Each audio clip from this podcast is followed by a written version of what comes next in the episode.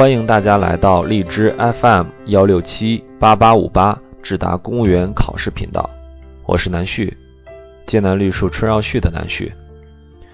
今天为大家分享的视频是来自新华网评，标题党拉出的仇恨，谁买单？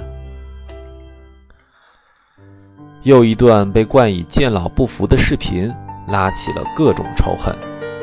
这次说的是河南开封街头一位老人骑车倒在雨中身亡的事件。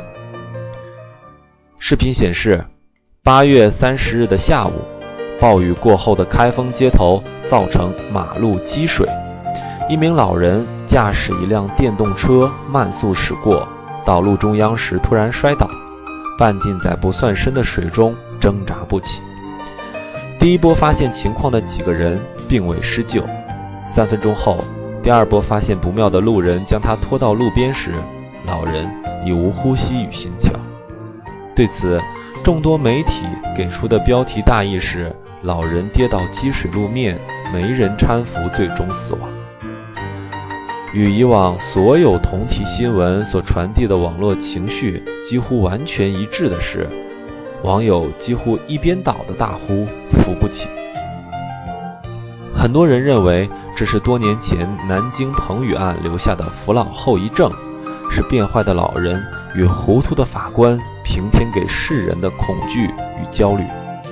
他们中很多人恐怕连这条新闻的来龙去脉都没梳理过，就被这个标题给刺激戳中了，于是集体将天底下所有倒地的老人和法官都淹没在了新一轮愤怒的口水之中。细细分析，首先，无人施救是个罔顾事实的表述。视频显示，老人倒地后，有两女一男随即趟水靠近，然后缩了回去。其中一女示意他人上去施救，未获回应而离开。老人倒地三分钟后，第二波路人发现后立即出手相助，将老人拖到路边。如果由此而将路人一概视作怕被老人讹诈的冷漠绝情，这不仅可能是对第一时间不知所措的两男一女的武断指责，更是对后续施救路人善举的无视。其次，在老人倒地原因不明的情况下，将老人死亡的结果归之于三分钟无人施救之因，这是相当不负责的一种想当然。在这个信息碎片化的时代，在太多人不愿意花太多时间探究真相和深层次缘由的相对浮躁年代，做个标题党就行，事情有个影子就行，把事情讲得耸人听闻就行。开封街头所谓的老人跌倒三分钟，路人不不服致死，就是一个典型的例证。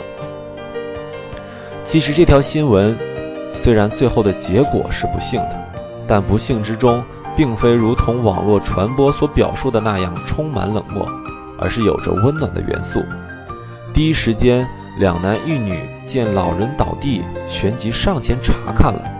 他们或许面对突然场面还有些惊恐，或许还无法判断老人的挣扎究竟是身体原因还是电击危险所致。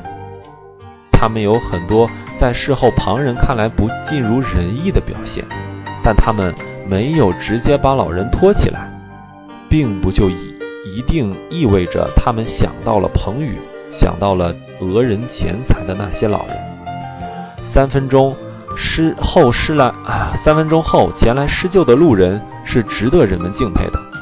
他们虽然没有回天之力救活老人的生命，但他们没有犹豫，他们尽力了。他们依然令人感到温暖。这么个带点遗憾、带点温暖的过程，因为记录者表达的情绪使然，给人造成这个世界已经人性沦丧的感觉。无论是新闻素养的技术缺失，还是有意为之的刻意误导，带给社会的精神能量损耗是难以估计的。做一个忠实的记录者、思考者。我们才能猛然发现，我们众里寻找的正能量，时常就在灯火阑珊处。关键是你透过眼睛的心灵，本身是否走了样。